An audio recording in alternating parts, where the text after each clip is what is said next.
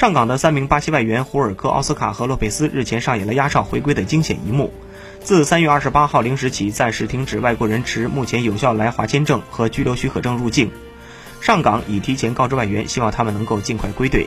其中，乌兹别克斯坦外援艾哈迈多夫日前归队相对比较顺利，而浩克、奥斯卡和洛佩斯的回归之路就比较坎坷。由于国际航班锐减，他们原本订好的机票一改再改。最终，他们选择包机返回。据悉，浩克、奥斯卡、洛佩斯及其家人所乘坐的公务机，终于在三月二十七号晚二十三点四十九分飞抵上海浦东国际机场，压哨抵沪。目前，主教练佩雷拉已经返回中国，而外援中只有阿瑙托维奇还没有归队。